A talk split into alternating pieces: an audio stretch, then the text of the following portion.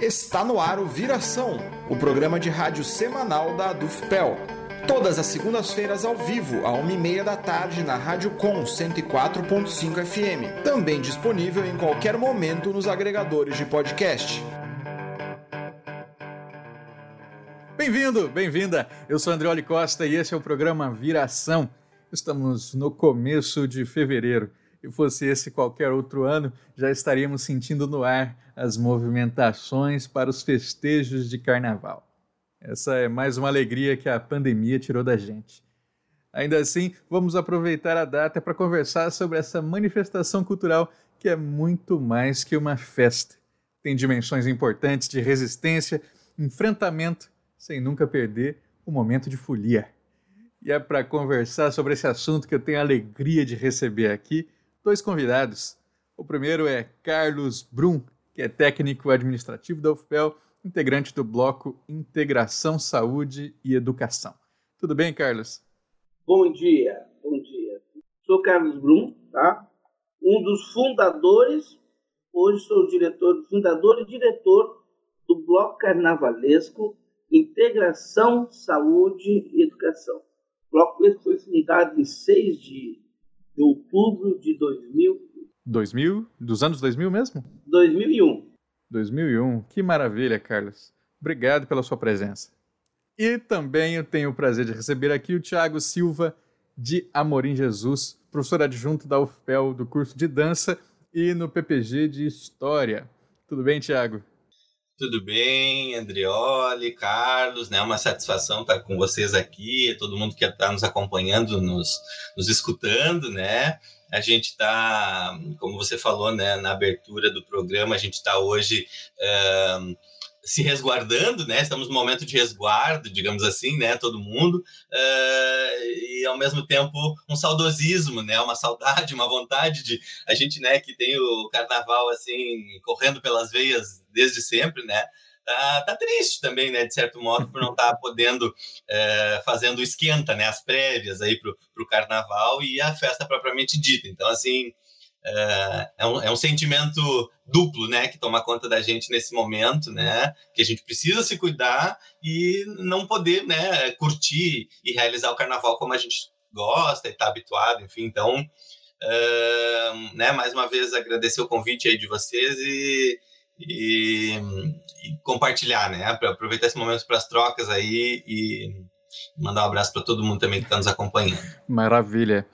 É, eu quero então começar, gente, fazendo aqui uma recordação, né? Pensando quais foram as primeiras lembranças de vocês no Carnaval. Queria começar com o Carlos. Carlos, se puder compartilhar conosco, né? O que que, que quando você pensa em Carnaval, qual é a primeira coisa que vem na sua cabeça, assim, a primeira lembrança sua é, num festejo, vendo, participando? Como é que é? Olha, essa história do carnaval veio desde criança mesmo. E desde criança é, eu sempre participei de. Naquele tempo a gente ia com os pais da gente, né? Ver os blocos, as escolas desfilarem. Isso sempre me chamou muita atenção. Chegava aquela época, a gente ah, ia para ia a avenida, ia para a praça sentar nas arquibancadas, levava aquele lanche, aquela euforia de correr na volta da praça. Ai, vem, vem, vem a sua escola, querida. Que, naquela época a gente era criança, me lembro que a gente conhecia algumas escolas pelo ritmo, pela batida, né? Que as escolas, as escolas não tinham o seu samba enredo próprio, né? Que as escolas pegavam umas, as músicas do momento, né? Então, cada escola pegava aquela, aquela música e saía.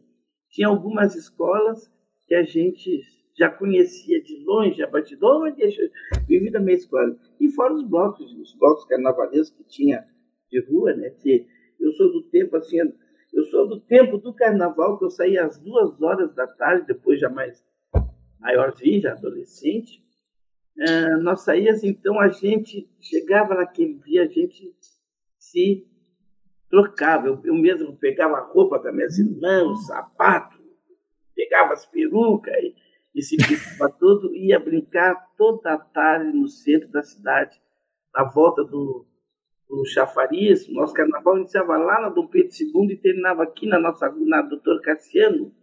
Então nós iniciávamos às duas da tarde e tu ia até a noite. Aí tu vinha de noite em casa, tomava o teu banho e ia para a avenida assistir a tuas escolas. Era um momento maravilhoso. Eu sempre gostei dessa parte do, do, do carnaval alternativo, de chegar, de, se brincar, de se ir para a rua. Então isso aí vai tomando parte. Mas que a gente traz o ritmo, a batucada, a gente já traz no sangue, né, de essa coisa do, do, do ritmo, do carnaval. Isso aí vai se somando com o que a gente vai vivendo na, na infância, na adolescente, até que chega a época que tu consegue participar das entidades, né? E eu nunca, nunca fui, nunca fui de sair em nenhuma entidade carnavalesca. Eu gostava assim de me vestir, trocar, botar roupa e sair para a rua para brincar. Depois sim, que até mais tarde, com o tempo, vim virei presidente de uma entidade, não sabe, fui, fui estudar carnaval, como é que se montava uma entidade, né? Aprendi até a montar carro alegórico, aos pouquinhos, aos pouquinhos, ah. assumi, assumi o bloco. Assim começou a história. E eu nasci bem no, bem no carnaval, como a minha mãe dizia, eu nasci no dia 16 de fevereiro, que naquela época, 16 de fevereiro, era o dia que começava o carnaval, né? Eu nasci bem no dia do carnaval. Né? Por isso que a mãe dizia até o verdadeiro carnavalesco. Uh, esse está no sangue mesmo, hein? É, está no sangue, é. Muito bem, Tiago.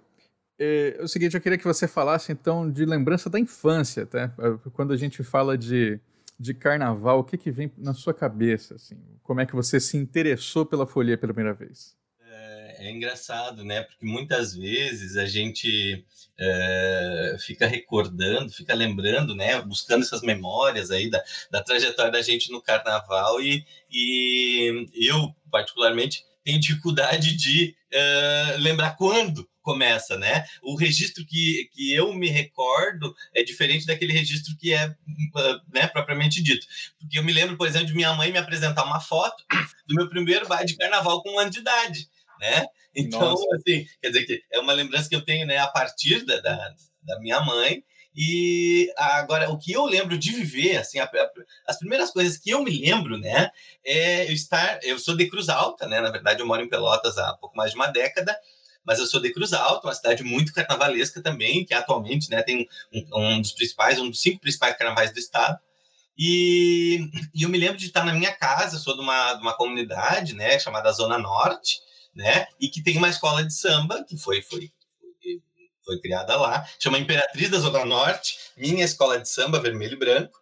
E eu me lembro que eu morava, tipo assim, duas quadras, duas, três quadras, né, da, do, do, local era um clube né, social de bairro, que era a sede da escola, e, e, me lembro de escutar os acordes da bateria e me juntar com os outros adolescentes ali, as crianças, amigos, e a gente ir lá para o ensaio da escola de samba. Né? Então, essas são as primeiras memórias que eu tenho de carnaval dentro do bairro, dentro da minha comunidade, da minha escola de samba, né? Lá no Clube Missioneiro, que é o, esse clube social, ainda existe até hoje, o único clube social de bairro que ainda, ainda está aberto, em funcionamento em Cruz Alta e que de, né, criou um departamento dentro do clube, dentro do departamento cultural, criou uma escola de samba, né, como é de Imperatriz da Zona Norte. Então, essas são as primeiras coisas que eu me lembro.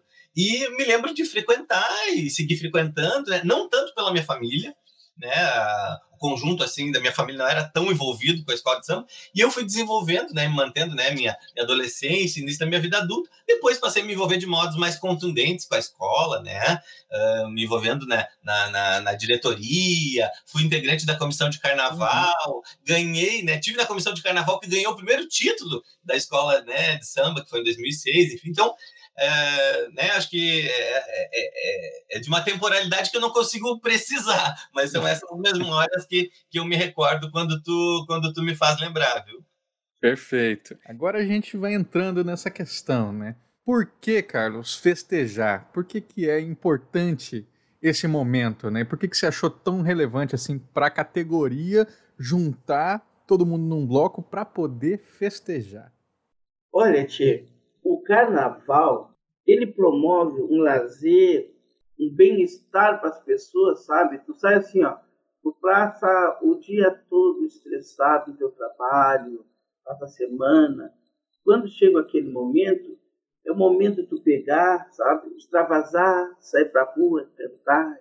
Ter satisfação, entendeu? Eu sou uma pessoa que sempre gostei a satisfação de, de botar a entidade e botar mais os profissionais Porque assim, ó, não tinha especificamente uma entidade onde os profissionais da área da saúde participavam.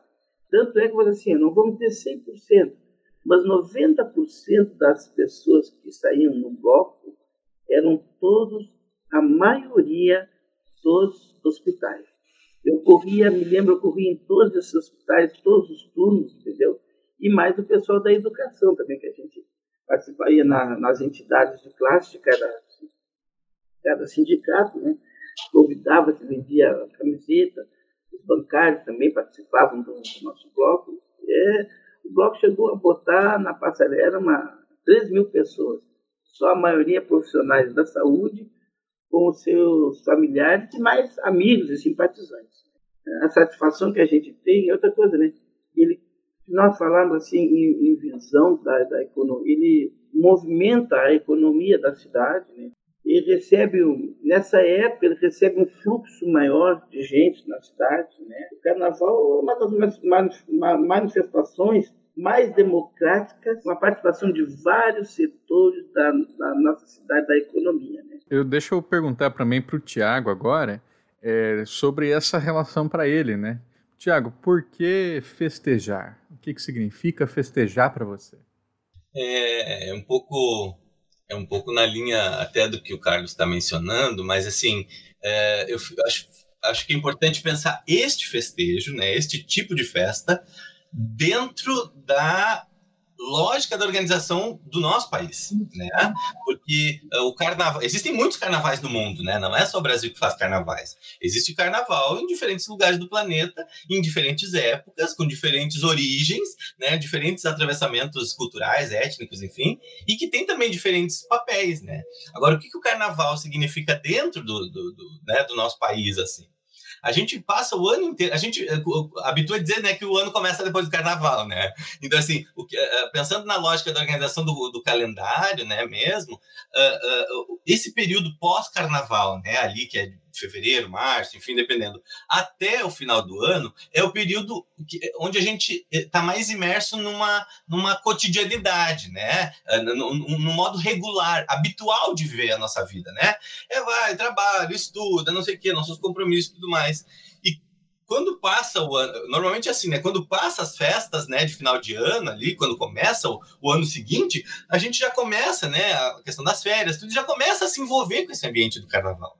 Então, o carnaval, ele cumpre um papel, como diz o Roberto da Mata, né, de extra cotidianidade necessária, ou seja, é um momento que nós precisamos para recarregar as baterias, recarregar a energia, sair um pouquinho né, da, daquela, daquele engessamento, daquela formalidade que a gente vive o ano todo, uh, para mudar a lógica de funcionamento. Né? Então, assim, uh, nessa ideia de, de, de, tempo diferente, né, fora de um tempo regular, um tempo novo, um tempo próprio, né, do carnaval, as regras, os modos de acontecer, de se relacionar, eles são diferentes também. Porque no carnaval existem permissões que nós brasileiros outorgamos para nós mesmos, né, de modo natural, aberto, democrático, como, como já foi mencionado, uh, que outras manifestações não, não, não, não, não permitem. Então, assim, no carnaval eu posso me vestir do que eu quiser, eu posso sair na rua, uh, né, fantasiado do, do, que eu quiser, eu posso me juntar. O, o, ponto de encontro no carnaval não é a casa de alguém normalmente, é a rua, né? Se junta todo mundo lá na praça, ou numa rua tal, numa esquina, para ir num bloco, para assistir o desfile, né? Então, assim, a, essa, essa organização que a gente vive, né, uh, uh, da sociedade brasileira regular, né, durante o ano, ela muda o modo da gente viver muda durante o carnaval. E isso é necessário, parece que porque, porque recarrega as nossas baterias, né? Ou seja, o brasileiro precisa desse momento e esse ano nós vamos ficar meio assim, meio, né? Como é que vai ser a nossa vida esse ano, né? Porque nós tivemos todo o processo pandêmico ano passado, embora não tenha acontecido na plenitude o carnaval em 2020, né? Por exemplo, em Pelotas não teve os desfiles lá da, da passarela, né? Do sambódromo. Mas teve blocos de rua, teve alguns eventos, enfim, então teve um pouco de carnaval, né? Pelotas, no país, enfim, no ano, no ano, passado. Esse ano que a gente não vai poder fazer nada, né, por, por motivos justos, logicamente, né, nós temos que nos cuidar e cuidar os demais, Uh, nós vamos ficar sem essa. É, é, para mim, é quase que como se um ano emendasse no outro, né? É como se 2020 não acabasse. Enquanto não tiver carnaval, parece que não vai mudar a chave. Não, não, cheguei a mencionar, né? Mas uh, eu gostei, eu gosto, sou tão apaixonado pelo carnaval que eu transformei o carnaval no meu objeto de pesquisa no meu, né, na ah. universidade. Eu sou professor na universidade, fui estudar o carnaval, fiz né, meu trabalho sobre uh, carnaval de Pelotas, do Uruguaiano, enfim. E, e uh, quando você está falando questão de vestir, trocar fantasia, não sei o que, tá, tá, tá, é uma das coisas que eu trato na minha tese, porque eu, eu, eu, eu, eu, eu analiso e percebo, né, o carnaval como um ritual, né? Como um rito. E com dois, duas características fundamentais. Um rito de passagem, que é um pouco nessa vibe que eu tô falando, né? Ou seja, é como passagem se. Passagem de ano, né? Isso. O carnaval permitisse a gente transitar de um ano para o outro, entendeu? O carnaval é a passagem que faz com que a gente saia do ano anterior e vá para o ano seguinte. Tanto que a gente habitua a dizer, né? O ano só começa depois né, do carnaval. E, e, e o outro, a outra característica do carnaval ritual, como eu disse, é de inversão, né? Que é uma provocação, depois eu faço sobre essa versão. E esse negócio da fantasia, por exemplo, é um aspecto importante da inversão. Porque eu posso, ao momento que eu, né, eu escolho usar fantasia, trocar de roupa, me maquiar, botar um adereço, tá, né? No momento que eu me permito isso durante o carnaval, eu estou invertendo a lógica como eu me comporto e como eu me visto no resto do ano né? Sim, então, com certeza. E tem muito disso, né? Do, do, do homem, do menino vestir a, a, roupa da mulher, ou vice-versa. Ou a gente vai lá e coloca fantasia, né? De, junta as coisas que tem em casa lá e passa uma pipita, alguma coisa na cara, coloca uma, uma, uma, uma peruca, alguma coisa. Já muda, já tem um personagem que é um personagem porque ele é diferente daquilo que eu sou o resto do ano. Então o carnaval permite isso. Ele permite que a gente seja o que a gente quiser no carnaval, né? Então, essa também é uma lógica importante que dá para a gente, digamos assim, ó, uma liberdade é, que eu não vou ser questionado, entende? Se eu sair fantasiado, enlouquecido, pintado na rua durante qualquer época do ano, que não for o carnaval, vão me chamar de louco, sei lá, vão chamar lá, né, alguém para me internar. Mas no carnaval não, é permitido, eu posso sair pra rua do jeito que eu quiser e ninguém vai questionar. Por quê? Porque é carnaval. Perfeito. Eu quero inclusive saber do Carlos é, o que você é no carnaval, que, que no, no, no, cotidiano você não é. O que, que você se transforma? Eu? Olha, eu me transformo no cara mais alegre e divertido que eu gosto. Hoje, hoje eu não eu não me não me fantasiei mais pelo seguinte, ó, porque não dá mais para tu brincar como tu brincava antigamente no Carnaval de Rua. Então, assim, ó, eu cuido da entidade, que é o bloco, né? A gente sai para assistir todas as entidades, participo do carnaval de rua, adoro, não perco um dia. Não tem carnaval na passarela, eu estou sempre no centro, vendo onde tem uma, uma batida, eu vou lá, mas não me fantasio mais, porque assim, ó, não tem mais aquele espaço. As pessoas hoje, às vezes tu vai brincar com uma pessoa, as pessoas não entendem. Naquela época existia, tu, tu pegava assim um, Tipo, já tinha as lança-perfume, tu atirava uma, uma pessoa, tu não dava nada, atirava confete. Hoje, periga tu atirar um confete numa pessoa na rua, ou uma, ou uma serpentina, e a pessoa te agredir por não gostar. É. Da, na, não, não, não gostar naquele momento, não te conhece. Então, eu, eu sou o cara, vou lá, me divirto da melhor maneira. Canto, grito, pulo, entendeu? Para me extravasar o dia a dia que a gente passa nesse nosso dia a dia correndo atrás da máquina administrativa. Então chega aquela época que vai para a rua, como diz o, o Folk, né? É Folk, não é o nome dele? É o, é o Tiago. Tiago. Uh, e como ele diz assim, a gente pega, a gente vai para a rua e, e, se transforma. O que tu tem vergonha de fazer, que chegar na tua porta e ficar gritando e pulando sozinho, na época de carnaval, tu vai no meio da rua, tu grita, tu pula, entendeu?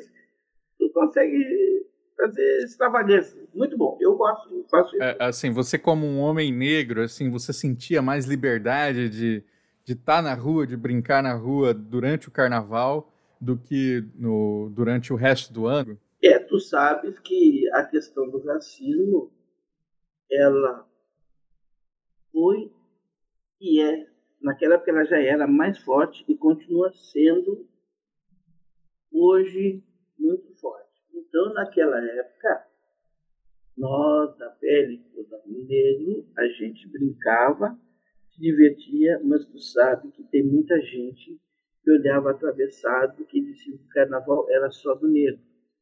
Uhum. As pessoas não se davam conta, hoje, depois, que o carnaval, independente da raça, da religião, do credo, o carnaval é de todos. O carnaval reúne todo o tipo de categoria que vão para a rua. As pessoas vão lá, as pessoas brincam, entendeu? Das, das manifestações populares. Naquela época existia muita repressão, assim, o, carna, o negro era visto como, ah, o carnaval é dos negros, entendeu? Embora muitas, muita gente de pele branca adoravam, mas não, muitos não se animavam, é, não se animavam a sambar, a sair no meio de uma escola, porque o que, que a sociedade não ia dizer, a sua fulano, o seu fulano, né? Pulando no meio do bloco, não discriminação, as pessoas muito chamavam o, o bloco do, do, do da, das, das, domésticas, do coisa, que o pessoal saía muito para a rua, então não queriam se misturar, entendeu? Se sofria muito, e hoje ainda se sofre bastante, bastante. Uhum. O, o, o, povo brasileiro é racista. É Com certeza. O povo, enquanto, olha, nós vamos, nós vamos nascer de novo e vamos ter que continuar na muita resistência contra o racismo. Perfeito, Carlos, perfeito. Tiago, o Carlos acabou de falar também sobre questões de corpo, né, que são é, um dos temas da sua tese.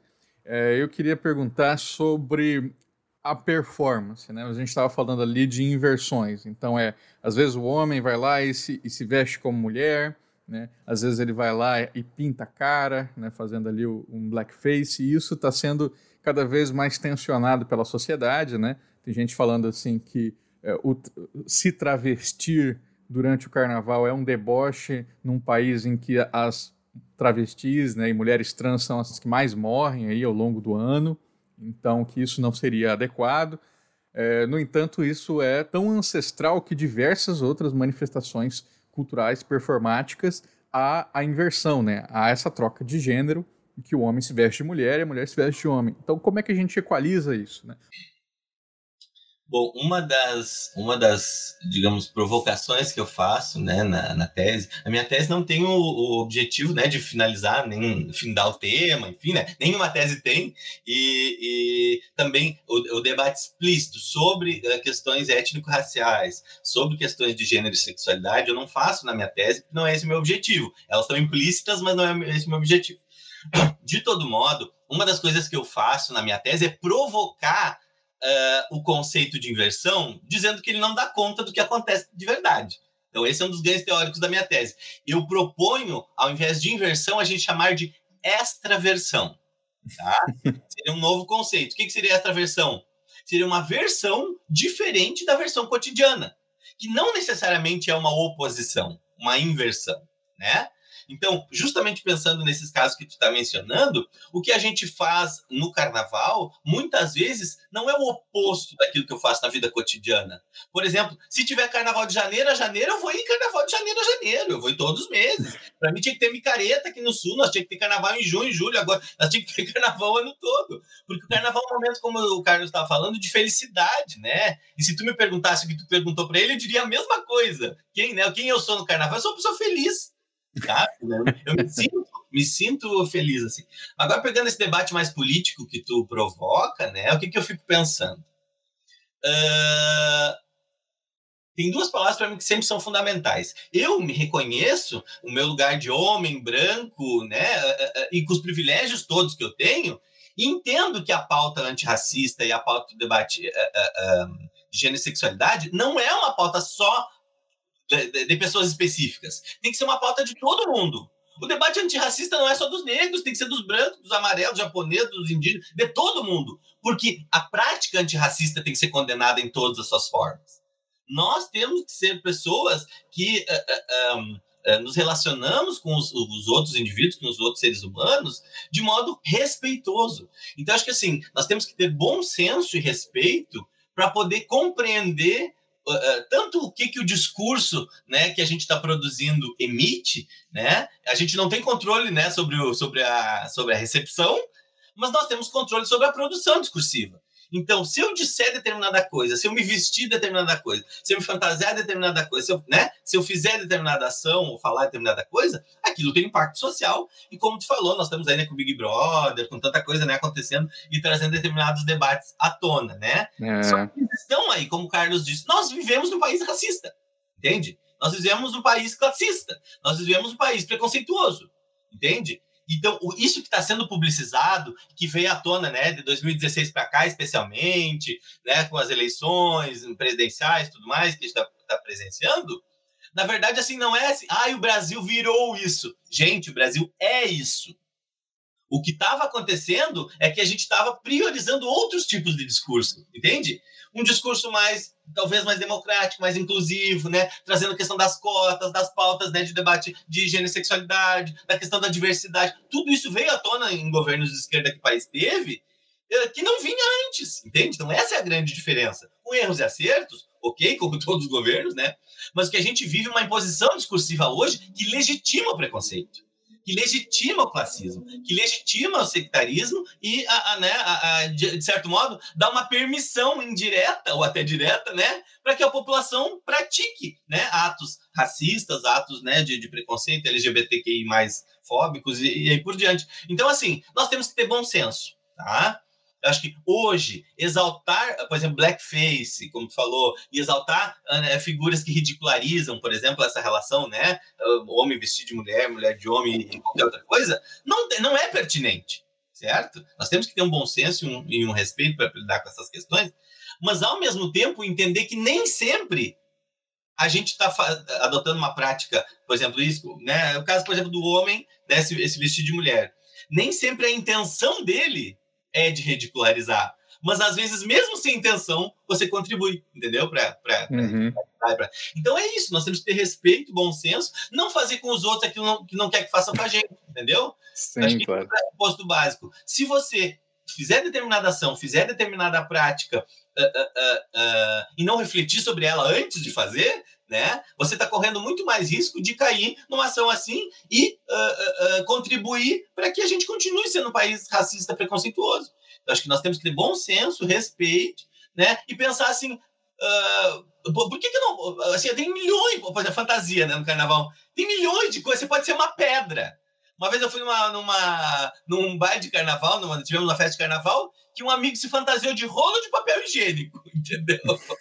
então, assim, né, vamos usar a criatividade, vamos, né, vamos, vamos brincar de diferentes formas, sempre respeitando as pessoas, porque a gente não faz com os outros aquilo que não quer que faça com a gente. Carlos, eu gostaria de te ouvir sobre isso uma pessoa, você vê ali um, companheiro seu se fantasia ali, pintando a cara de preto, botando um cabelo afro, não sei o quê. Você acha que isso faz parte da festa? Você dá um toque para ele e fala, pô, acho que não é por aí. Como é que você se, se porta? Olha, eu vejo os amigos fantasiados de várias maneiras e eu acho que aquilo ali faz parte da festa, faz parte ele demonstrar a alegria dele, aquela fantasia, ele durante os 365 dias do ano que ele não pode ter, então ele vai para a rua, extravasa, extravasa para fora aquela vontade, aquele grito de liberdade de brincar, entendeu? Então, eu, eu ainda bato palma também, porque eu gosto disso e acho que, que as pessoas têm que, têm que sair, sair do guarda-roupa e vou gritar, pular na rua, tiver vontade de fazer, se fantasiar da melhor maneira possível, entendeu? A pessoa. Uma coisa importante nessa vida é, é a gente primeiro se amar e se gostar. Se tu te ama, tu te gosta, rapaz. Para tu aprender a gostar de outra pessoa. Então, no momento que tu te ama, tu te gosta, tu vai fazer aquilo, tu vai tomar um gosto, não interessa que ah, o B vai te olhar, tá atravessado, porque tu tá com uma cara pintada de um lado de preto, outro de, de azul, entendeu? A cabeça cheia de, de balão, como o amigo falou ali, que alguém se fantasiou de, de papel higiênico. Bota aquela fantasia pra rua, a tua alegria e brincar o carnaval. Carnaval de diversão. Mas o, ele falou que em 2016, né, foi a época que se deu conta que a gente já começou a perder, né, seus direitos, né. Ah, então aí começaram a sair para a rua, a lutar, a brigar por seus que a gente começou a perder, a se dar conta, né, pessoal, que deu, deu o grito de liberdade a se brigar por aquilo que era nosso, que estava se perdendo aos pouquinhos. E hoje, cada vez mais, entre os dias está se perdendo, o povo não se dá conta, está perdendo. Então, no carnaval, como eu, eu, falo sempre do meu bloco, no carnaval, como é um, um bloco que é crítico, a gente sempre faz para rua e faz essa crítica, um alerta para o povo, para ver que as pessoas parem um pouquinho e pensam no que está acontecendo através daquela música que a gente faz. Fala uns exemplos aí pra gente. Vocês fizeram já marchinhas sobre quais temas assim que são críticos? Teve duas músicas que nós fizemos que elas se identificam hoje com o que está acontecendo. Nós temos um compositor que eu gosto muito dele, que é o Delcio Mendes, sempre fez as músicas do nosso bloco, e as músicas dele canta hoje, que se cantou lá em 2014, 2015, se reflete hoje. Um foi um samba assim, ó. Cantar rapidinho. Eita de acho, caiu na desgraça. Trocou o voto por um copo de cachaça. Eita de acho, caiu na desgraça. Trocou o voto por um copo de cachaça. É assim o eleitor, cidadão desinformado. Aquele que vende o voto já provou que não tem qualidade. Quando o ferro tá comendo, vão votar contra você.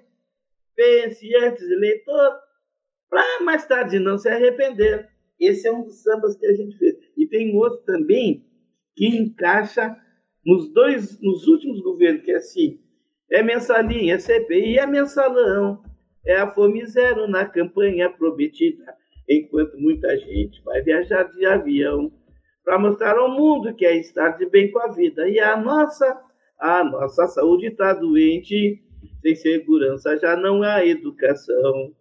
Quem foi eleito para defender a gente, agora nos deixa na mão, na defesa dessa pátria continente.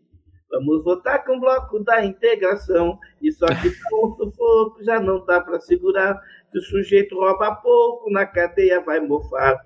Nesse chão abençoado, está faltando consciência. O ladrão engravatado é chamado de excelência. Então, é. nossos sambas são todos críticos. Voltar. Então, se tu parares e analisar as nossas músicas, tu começa a ver a crítica da gente ver, a dificuldade que está se passando.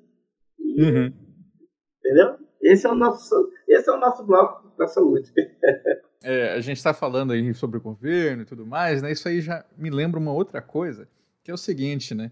É, cada vez mais a gente vê esse discurso neoconservador, neoliberal, que se já rejeita feriado, já rejeita fim de semana, né? Parece que o trabalhador que tem que viver ali igual uma engrenagem, né? Trabalhando 24 horas por dia, senão ele não é eficiente.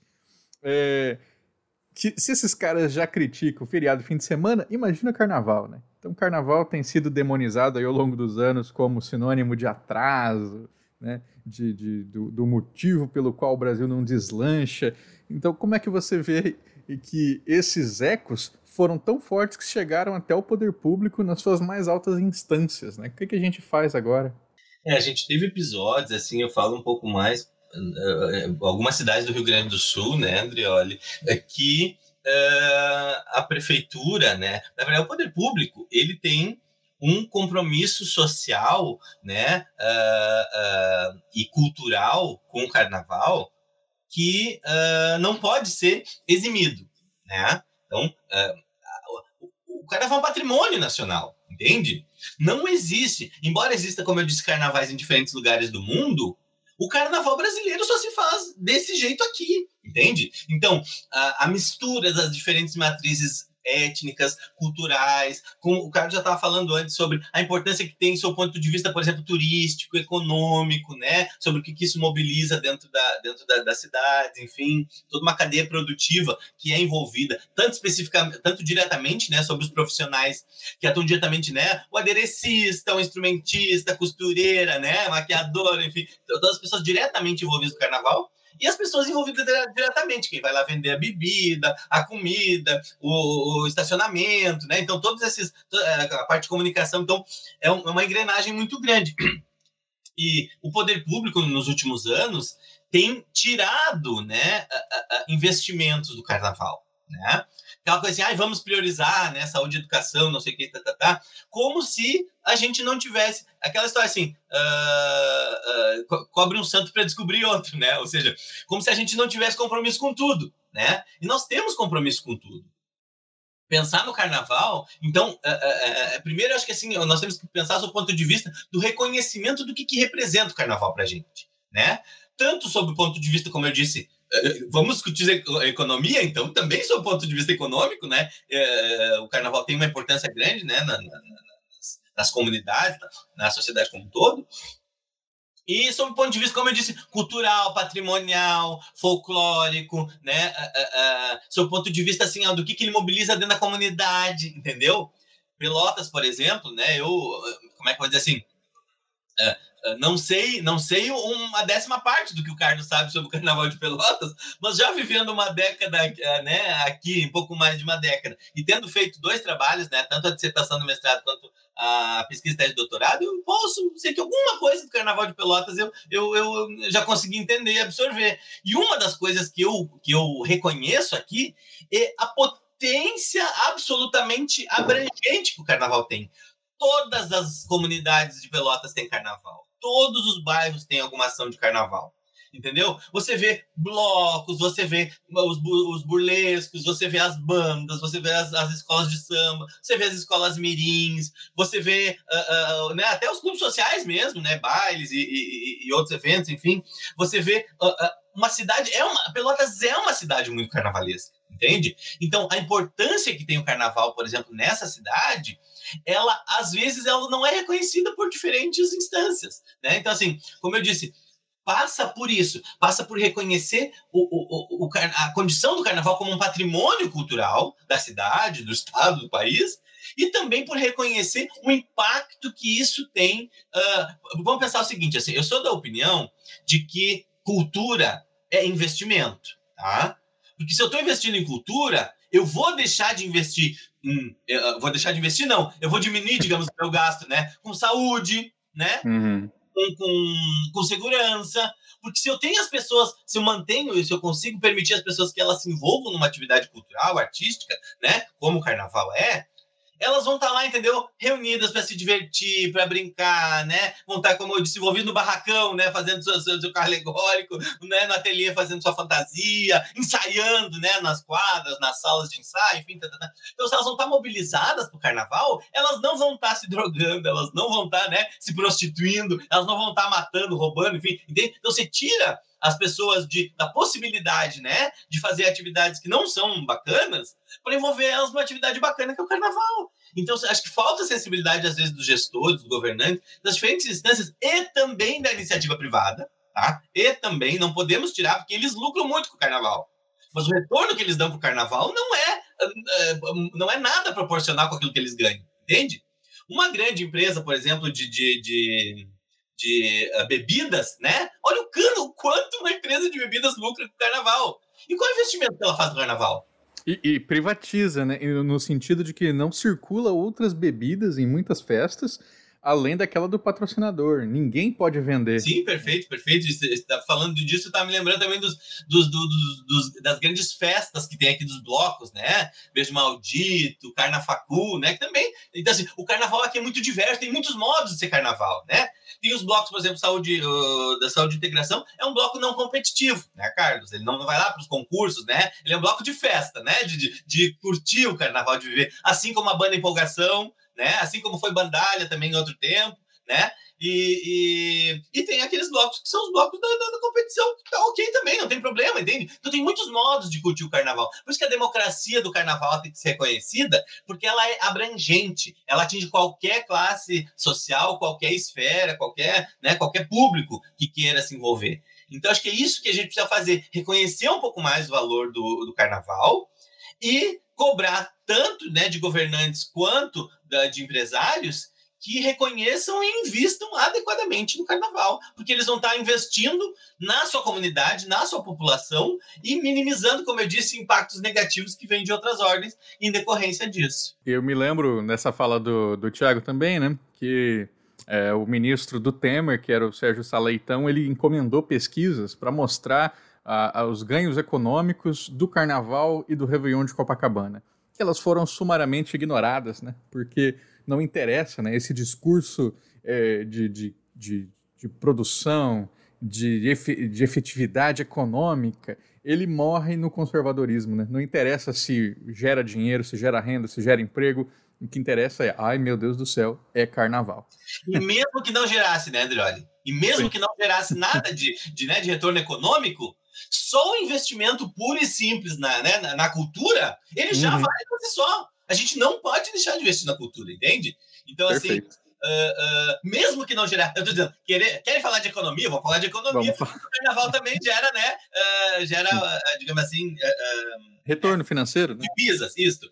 Mas ao mesmo tempo, se não gerasse nada, também teria que investir, mesmo assim, continuar investindo, por conta do que, que significa essa manifestação para a gente, né? Agora, Carlos, para a gente se encaminhando para o fim, né? O seu bloco chama Saúde e Educação, né? Integração, Saúde e Educação. Quando você vê essas pessoas falando, é, governantes, prefeitos falando assim, não vamos investir em carnaval, vamos tirar e investir em saúde e educação, né? Que, que, como é que você enxerga isso, né? Cultura não é saúde? Como é que você vê isso? Porque se os governantes soubessem o quanto o carnaval traz de economia, investe no município, eles investiriam muito mais. Isso é uma tristeza quando eles falam assim. Ó. Nós vamos pegar, vamos tirar o dinheiro, vamos tirar tanto por cento da, da verba do carnaval para investir na saúde, para investir na educação esses 19 anos que eu estou no bloco, só no bloco da integração saúde e educação, eu nunca vi os governantes desvestir no santo da saúde para investir no santo do carnaval. nunca vi. É conversa que eles não querem investir e mais está provado que o carnaval ele precisa, o carnaval precisa que o poder público invista na estrutura, na estrutura para dar condições das entidades sair um local ideal, como aqui em Pelotas tem que ter um local ideal, investir no, na estrutura, porque as entidades conseguem botar carnaval, claro, tem que ter ajuda do poder público, porque os barracões, os barracões emprega muita gente, entendeu? E, mas quem tem que administrar o carnaval são as entidades.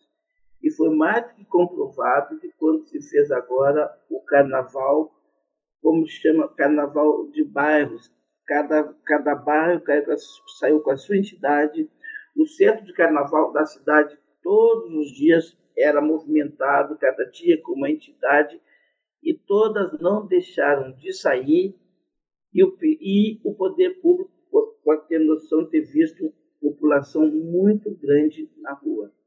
Todos se divertiram. Nosso carnaval não tem dado nenhum absurdo de, de mudar os homicídios no carnaval, que era a história que tudo, tudo que acontece no carnaval é referente ao carnaval. Acidente de carro, homicídio, é, né? Acontecer, claro, algumas coisas não têm nada a ver com aquilo. Não tem. O carnaval traz bastante lucro para os empresários da cidade. Se eles investissem, sabe? Como faz Jaguarão, olha que faz Jaguarão o carnaval, meu tio. Carnaval que cresceu, entendeu? Pelotas era o pai deles. Hoje Pelotas fica assim, ó. Em relação ao carnaval de Uruguaiana, né, a nossa cidade fica morta. Entendeu? Então os prefeitos, os governadores, têm que se dar conta disso, de investir mais na cultura popular. Cultura popular. Com certeza. Bota, bota todo tipo de povo ali, então, todo tipo de raças, etnias, as pessoas para se divertirem e todos gastam. Carnaval faz muito lucro para, para a cidade, para o município. Maravilha, gente. Eu quero que vocês me deem agora as suas últimas palavras, a sua despedida, né? Encerrando dizendo para mim o que, que você, Carlos, espera é, do carnaval pós-Covid. Eu espero carnaval pós-Covid. Consegue pensar nisso, sonhar com esse momento? Eu sonho, eu sonho em chegar e começar assim, chegar o mês de, de junho, porque o carnaval é o seguinte, é, é seis meses de projeto, seis meses de correria e uma hora de desfile. Sim. A loucura do carnaval é na organização. O carnavalesco na organização. Porque tu começa lá primeiro, faz toda a organização direitinho, seis meses. Seis meses tu vai pro barracão. Para ter uma hora de desfile. Tá? Eu espero que o carnaval, com certeza será, após esse Covid, vai ser de muita alegria. As pessoas extravasando na rua, toda alegria, toda, toda a, aquela liberdade, ficar esse todo o tempo no confinamento, claro, é necessário, isso faz parte, né? Vai ser um carnaval muito bom, muito alegre. Maravilha, Carlos. Agora a sua vez, Tiago, né? Conta pra gente o que, que você espera do carnaval pós-Covid e dá o seu tchau. Posso só fazer um acréscimo na questão ali antes sobre saúde e educação que você estava provocando o Carlos e concordando plenamente com ele, né? Pensando assim, a palavra escola de samba, né, que é um dos símbolos, né, por exemplo, do, do carnaval, é, é, um tipo né, de entidade carnavalesca, assim como os blocos e bandas, enfim, que também que tem nomes diferentes, mas também cumprem um papel semelhante, ela não é à toa. O que nós temos de educação, de pedagogia não formal, né, informal, enfim, às vezes até formal, mas a pedagogia da cultura popular, como, como o Carlos me ensinou, ela não é legítima, legitimamente reconhecida, digamos assim, né? Porque assim, ó, lá dentro de uma entidade carnavalesca, você aprende a tocar um instrumento, aprende a se relacionar, aprende a conviver em grupo, aprende um ofício, né, um trabalho. Tá, tá. Assim, então tem muitos aspectos pedagógicos, né, educativos, eh, para além dos de saúde, de cultura, de, de outros tantos, né, sociais, econômicos e por diante, que também eh, não, não são reconhecidos, enfim, né, como tanto pelos, pelo e assim, ó, o que acontece? O discurso também dos governantes, ele reverbera na sociedade. E da pessoa que não gosta de carnaval ou que não é muito envolvida com o carnaval, ela se dá o direito de achar que sabe como é que o carnaval funciona e começa a criticar Sim. o carnaval, entende? Então, não, ah, não, tá certo, tem que tirar o dinheiro da saúde da educação para. Desculpa, do, do carnaval para a saúde. Gente, não é assim que funciona, né? Mas eu só, só queria falar isso porque acho que, que, que, que era importante. E assim, eu assisti um, eu vi um. o povo é muito criativo, né? Por isso que o nosso carnaval é tão maravilhoso, porque o que tem de memes e de coisas né, na internet que circulam aí são, são muito engraçados. E um, um meme uh, que, eu, que, eu, que eu vi que achei muito interessante foi: Eu só estou à espera da vacina para poder fazer o carnaval. Era uma coisa mais ou menos assim. Né? Então, acho que esse é um pouco do sentimento né, do pós-Covid, pós, pós, pós digamos assim, porque, na verdade, pós, acho que nem, nem é pós-Covid, tá? Que o Covid é algo que veio para ficar, eu acho, assim, no sentido. Não é uma coisa que a gente vai se liberar tanto. A gente vai ter que se vacinar depois de novo, isso vai ter que entrar num, né, num ciclo, assim, né, de. de... Então, para além dessas doses que a gente está tomando agora, a gente vai ter que depois, talvez, fazer todo ano, a cada dois anos, não sei. Então, não é. Pós-Covid, para mim, não é tão logo ali. Vamos pensar assim no pós-vacina, né? Que seria Sim. depois que a gente tiver vacinado, que a gente pudesse encontrar, se aglomerar, tá, tá, tá. Eu acho que assim, ó, eu, eu, volto a dizer, acho que a primeira, a segunda coisa que eu falei foi essa sensação de que parece que 2020 não acabou. Que a gente ainda não começou o 2021, porque. E talvez não vá começar o 2021 porque não tem carnaval. O que vai decretar para mim um ano novo é o carnaval, entendeu? Acho que as pessoas estão sedentas por isso. Elas estão assim, ó, uh, não só, e eu volto a dizer, não só uh, aqueles, ouso dizer, Carlos, como eu e você, que somos muito carnavalescos, né? Gostamos muito do carnaval. Acho que nem somente nós, mas até aquelas pessoas que não são, que vão lá para assistir de vez em quando, ou que não têm ido muito, ou até que as pessoas que não curtiam o carnaval, todo mundo está esperando o carnaval. Acho que todo mundo está precisando desse momento para extravasar, para ir para a rua, para ser feliz, para se sentir livre, para confraternizar, para encontrar os amigos, né, para curtir. Então, acho que é isso que nós estamos. Eu acho que assim, o pós-vacina, festival pós-vacina, não pós-Covid, me desculpa ter, ter corrigir. Não, tá certo. Mas esse festival, esse carnaval pós-vacina é o carnaval da, do, do, da Fênix, do ressurgimento da gente, né, da, da, da, virada da página. Acho que a gente só vai se sentir livre, né, da pandemia quando conseguir curtir o carnaval de novo. Um abraço para você, para ti e para todo mundo que também está nos, nos escutando. Então é isso, pessoal. Espero que tenham gostado da nossa conversa. Comentem aí, né? mandem pra gente o que, que vocês esperam do seu carnaval no pós-Covid ou no pós-vacina, como diz o Thiago. Um abraço e até semana que vem.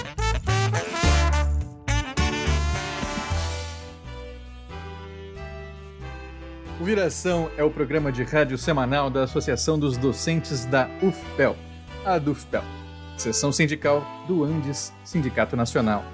O programa é apresentado todas as segundas-feiras, à uma e meia da tarde, na Rádio Com 104.5 FM. Você também pode ouvir o Viração a qualquer hora nos agregadores de podcast e no site da DUFPEL. O programa de hoje foi produzido, apresentado e editado por Andrioli Costa. A coordenação do programa é do professor Giovanni Friso, diretor da DUFPEL. As músicas utilizadas no programa são de domínio público e podem ser baixadas no Arquivo Livre de Música. Os intérpretes são Marceau, Texas Radiofish e D. Yankee.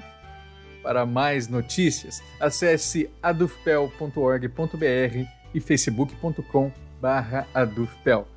Também estamos no Twitter e no Instagram como adufpel. Se tiver alguma sugestão de pauta, envie e-mail para imprensa.adufpel.org.br. Agradecemos a audiência e até mais.